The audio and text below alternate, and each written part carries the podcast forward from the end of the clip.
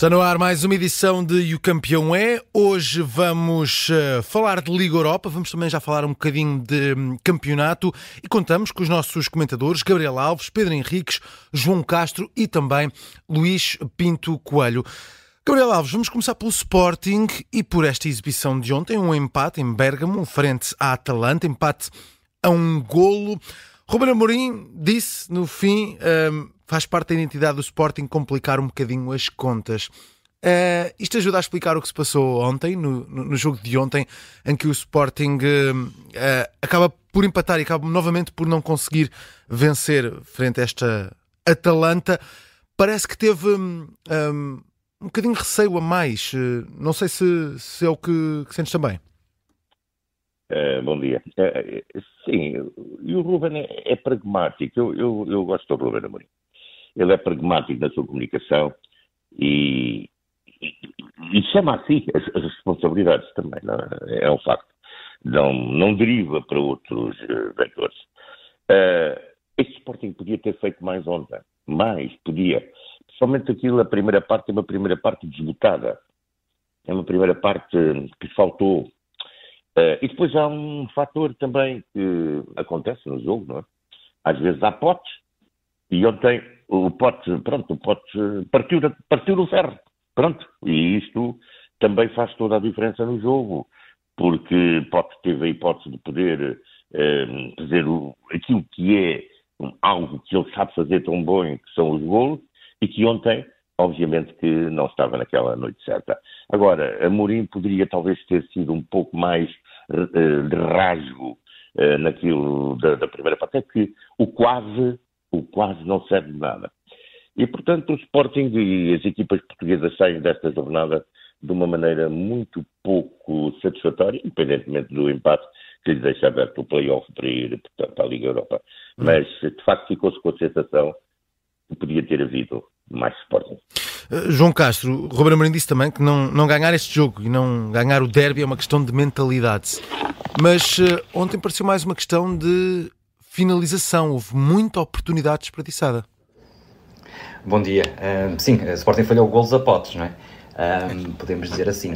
Um, acho que realmente o Sporting. É boa, boa. acho, que o... acho que o Sporting.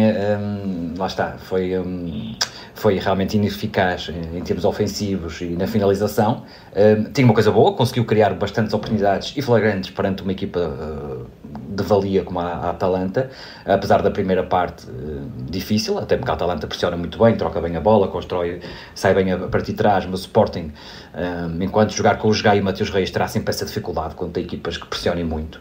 Um, e, e, sem Edwards ainda mais, porque Trincão não conseguiu também fazer a ligação para o ataque e portanto o Sporting na primeira parte acho que resumiu-se uh, ofensivamente muito a Gyökeres, conseguia construir sozinho oportunidades de golo e esticar o jogo.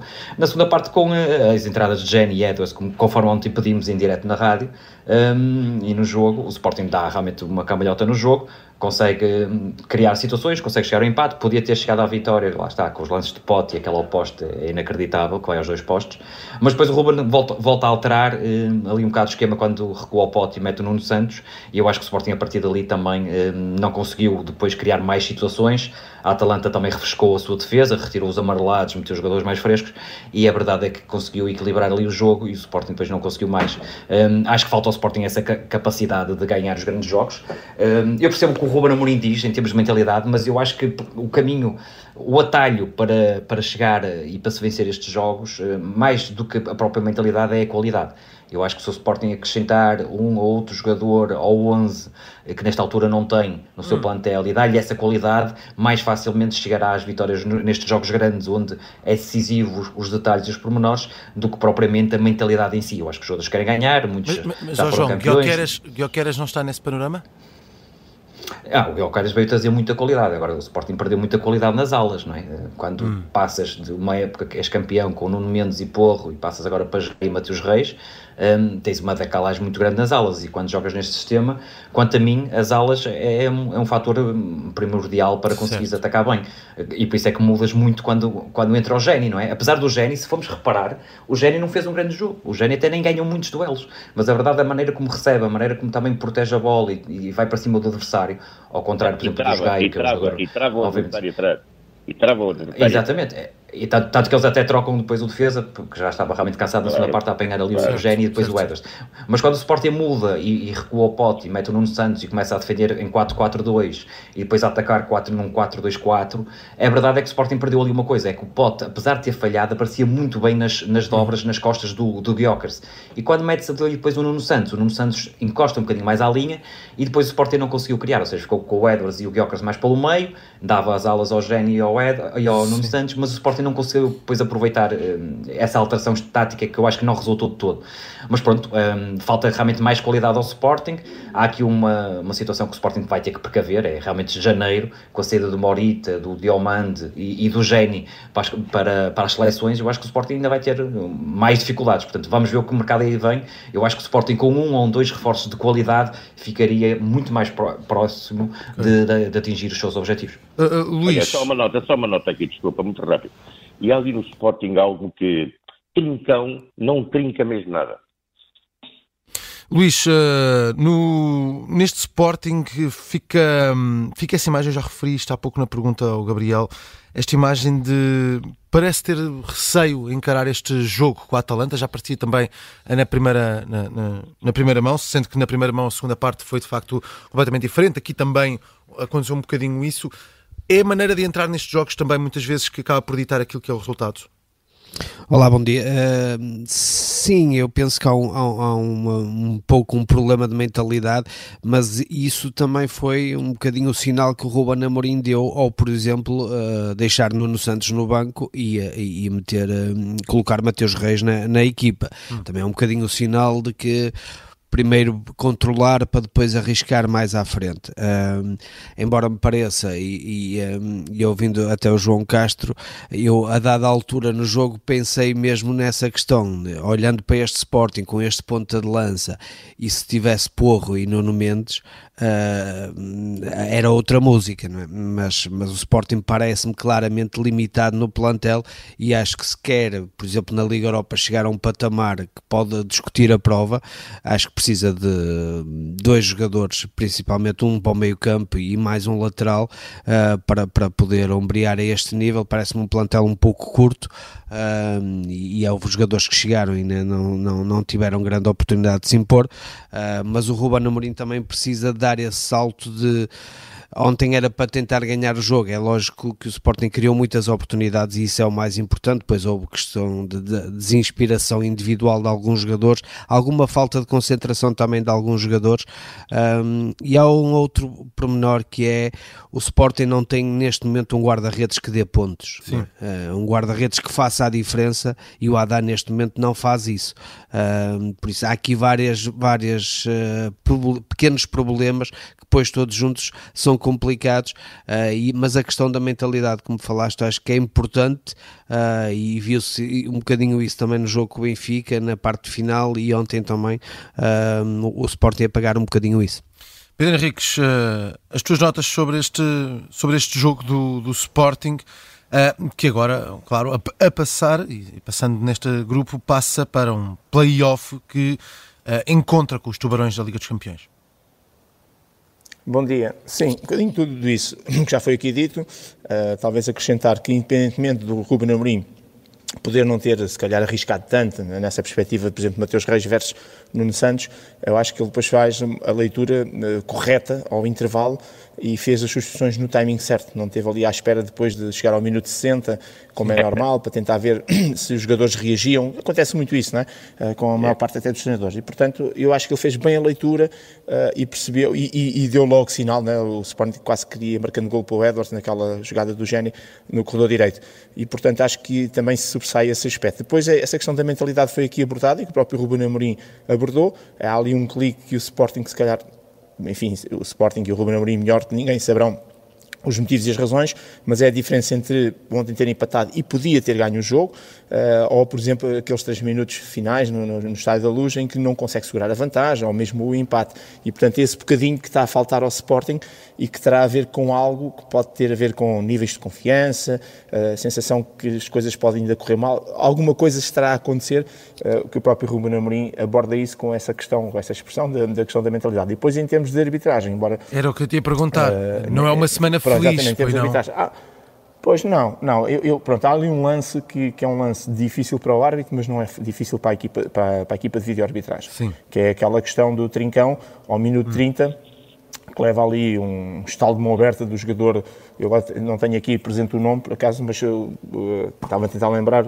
Mas há um jogador que, ao entrar na área, e quando, quando o Trincão tem ali a bola dominada, ele acaba por abrir o braço e com a mão direita acerta em cheio na cara uh, do seu adversário. Eu relembro que, independentemente da questão disciplinar, que aqui não é o mais relevante e importante, uh, a questão técnica não importa se tu fazes sem querer ou de propósito. Portanto, a ideia das pessoas cá, mas ele não teve intenção ou não foi deliberado, não, isso não conta. Portanto, já há muito tempo que a parte intencional saiu da, das leis de jogo pune sempre tecnicamente este tipo de factos, este tipo de ações, o que depois, sempre que há uma causa e uma consequência, sempre que há uma causa e um efeito, que é outra coisa, não basta só o agarrar, o empurrar, ou neste caso ter a mão na cara do adversário, não, é preciso que haja uma consequência, tipo, perdeste a bola, não consegues disputar a bola, ficas impedido, cais, o que quer que seja. É isso que neste momento está, uh, para além da letra da lei, está no próprio espírito da lei e aquilo que são dados como as indicações. E, portanto, claramente aquilo é um lance de pontapé de penalti, uh, a UEFA deu o direto e depois deu apenas uma repetição, visto do lado, do, do lado direito do, do, trincão e, portanto,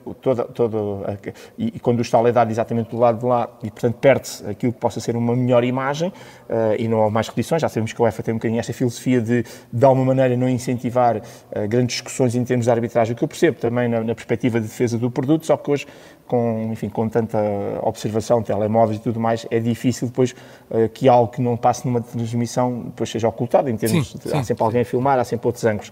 Qual, qual, qualquer maneira ficou ali um penalti para assinalar, numa semana, como disseste, que não foi fácil, sobretudo centrado nestes jogos do Benfica, do Braga e do, e do, e do Sporting, uh, com, Sim, o com, Sporting mais do que Porto, com erros. Sim, estes, estes, três, estes três, sobretudo sim. no Porto, não houve tão, tantos problemas eh, sob o ponto de vista de arbitragem neste jogo, ou, portanto, no jogo internacional com o Barcelona, mas nestes três jogos houve, um, enfim, deixa sempre alguma preocupação. Não é isso, não, e para terminar, não é isso que determina a vitória, ou empate ou derrota, contribui, como outros fatores, não é por isso que se ganha só ou que se perde, mas claro. isso também muitas vezes ajuda a mudar os rumos dos acontecimentos e, portanto, dentro dessa perspectiva, acho que não foi uma semana feliz em termos de arbitragem internacional.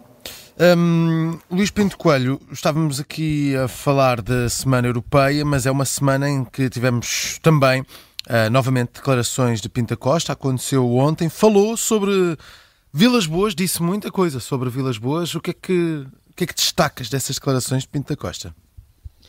Falou muito e falou mal.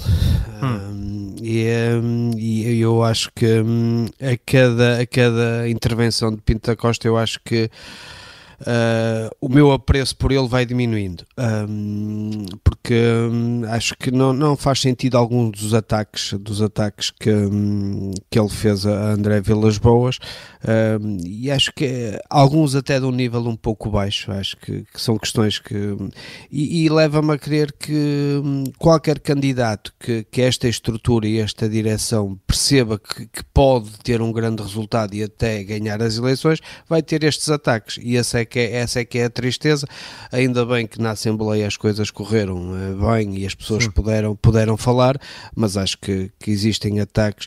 E, e, depois algumas das coisas que foram, foram ditas, por exemplo, de que o André Vilas Boas não ia anteriormente a, a Assembleias, uh, eu, eu, estou a imaginar o André Vilas Boas a treinar na China ou, ou na Rússia e vir a Portugal para vir a uma Assembleia. Né? Isto, depois há coisas que não fazem qualquer sentido uh, e eu até ontem estava a tentar perceber se o Sérgio Conceição foi à Assembleia, porque se daqui a 10 anos o Sérgio Conceição por exemplo, equacionar ser presidente do Porto, também vão dizer que ele depois não foi à Assembleia. Isto são coisas que não. é falta de argumentos e, e explicar os problemas, porque é que em 10 anos a, a, a SAD do Porto está na, na, com as contas que está e depois faz-se um ataque muito mais pessoal do que propriamente a, a defesa do que tinha que ser defendido, que era as contas, que era para isso que estava a, apresentar as contas aos associados, e eu acho que Pinta Costa tem tentado bastante mal. Hum. Gabriel Alves, a tua opinião sobre estas uh, declarações de Pinta Costa?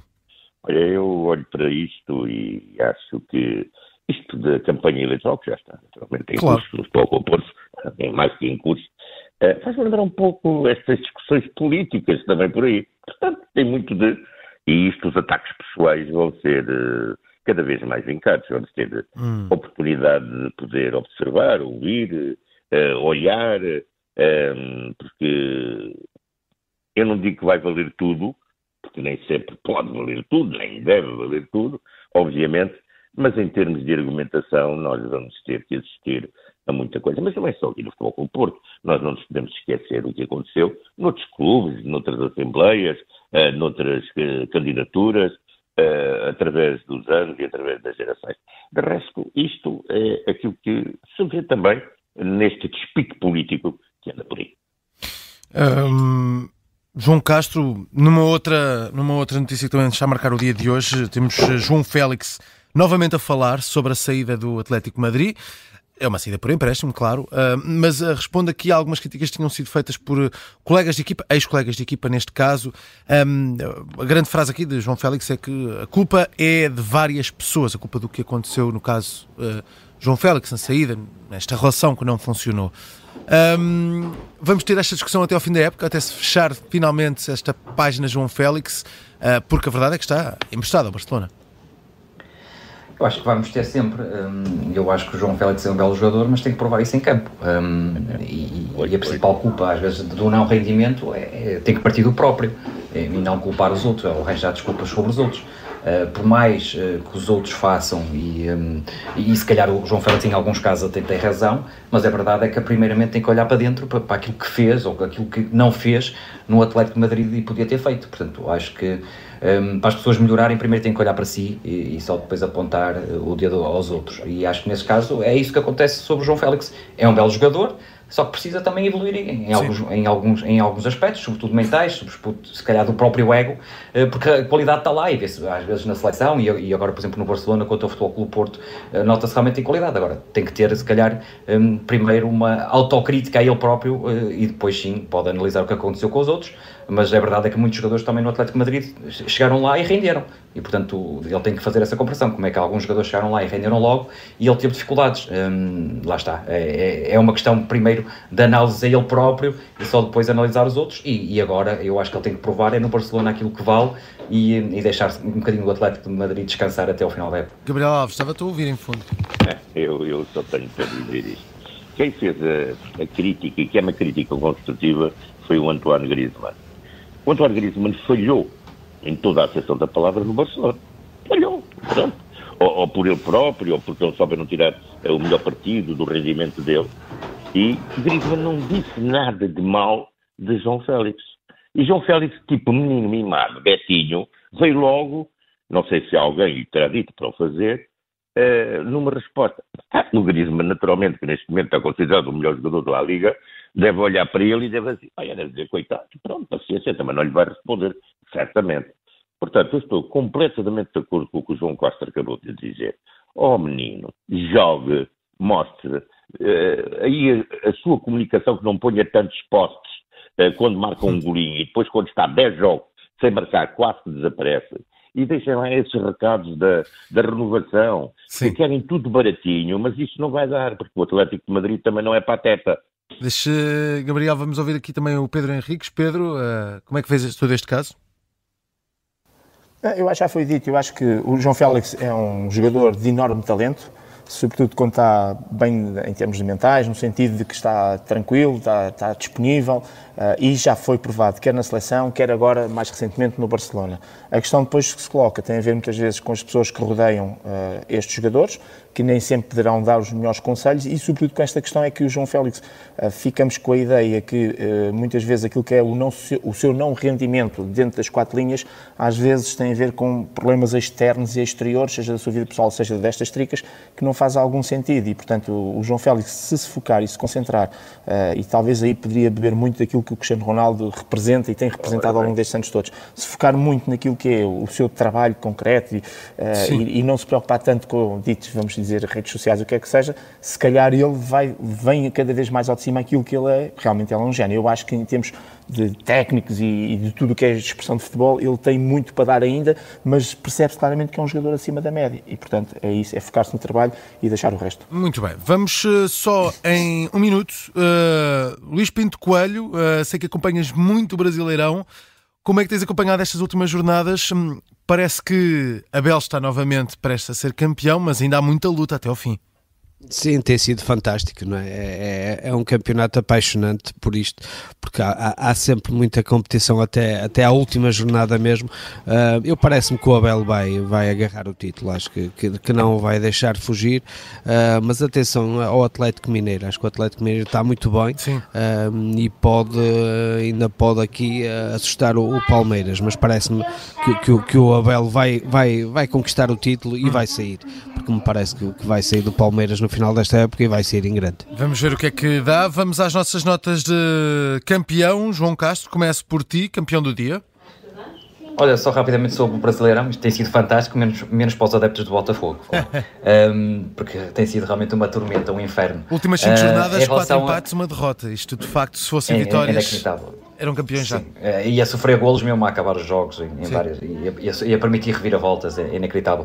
E atenção que o Palmeiras realmente tem grande possibilidade, até porque o critério de desempate no Brasileirão é o maior número de vitórias, é o primeiro critério, e depois Sim. a diferença de golos, o que dá vantagem ao Palmeiras. Uh, em relação à minha nota, a nota 10 para o Sporting é a nota mínima, por ter passado, obviamente, esta fase de grupos da, da Liga Europa, num grupo que eu acho claramente era o mínimo olímpico que se exigia ao Sporting, e realmente é nota 10 porque continua, uh, em dois jogos não conseguiu vencer vencer a Atalanta, que era o clube mais difícil, e portanto esta dificuldade do Sporting em vencer adversários de, de mais-valia faz com que esta nota seja realmente a nota positiva, mas mínima só pela passagem. Muito bem. Uh, Pedro Henriques? Olha, nota 15 para Ruben Amorim na maneira como conseguiu ao intervalo ler o que estava a passar e atuar logo. Uh, nota 15 também para João Pinheiro e Artur Soares Dias. Artur Soares Dias pelo facto de ter estado muito bem na Champions League e o João Pinheiro na meia-final do Campeonato do Mundo Sub-17, uh, que é uma coisa muito importante. Em contraciclo, nota 7 para as arbitragens internacionais, nomeadamente nos jogos que nós acompanhámos aqui das, das equipas portuguesas, uh, realmente não foram positivas e, e tiveram um impacto claramente, na minha perspectiva, naquilo que podia ter sido outro resultado. Luís Pinto Coelho. Eu vou dar um 17 ao Paulo Fonseca, uh, que tem feito uma época excelente, com um plantel com algumas limitações, é quarto no, na Liga Francesa, lidera o grupo na Conference League e, e, e, pensando aqui num cenário que eu acho que vai acontecer, que os três grandes em Portugal vão mudar de treinador no final da época, acho que hum, era um treinador a ser equacionado por, pelos grandes portugueses uh, para, para poder regressar a Portugal. Para fechar, já disse que tem uma paixãozita pelo Sporting, não esqueças disso. Para fechar, Gabriel Alves. Olha, para o Paulo Fonseca, só uma nota. Uh, fala francês, aprende. Tem o respeito dos jornalistas, que ainda tem alguma dificuldade em fazer a fluência da língua, mas está a fazer o esforço e responde em francês às perguntas que lhe são feitas em francês, com todo o respeito dos jornalistas uh, franceses. A minha nota negativa, e sem entrar na área do Pedro, mas é uma negativa, é para tudo o que se passou naquilo que aconteceu no PSG Newcastle na Champions, uh, que foi uma verdadeira vergonha e eu não sei o que é que o Sr. Seferin, esse presidente, senhor presidente da UEFA, pensa disto e o que é que vai fazer. Aquilo que se passou, de facto, no PSG, aquele penalti em Newcastle, é algo inacreditável. Para o Atlético de Madrid, uma grande nota, 18, o tal Atlético do Show, tem 15 gols em 5 jogos, uma média de 13, é a equipa mais goleadora da Champions, eh, em pontos tem os mesmos do campeão da Europa em título, que é o Manchester City, em 18 jogos desta temporada leva 45 gols em La Liga e na Champions. Mas então, então, por é que se fazem tantas afirmações? É isto. 18 para Cholo e Atlético Madrid. E o campeão é, com comentários de Gabriel Alves, João Castro, Luís Pinto Coelho e também Pedro Henriques.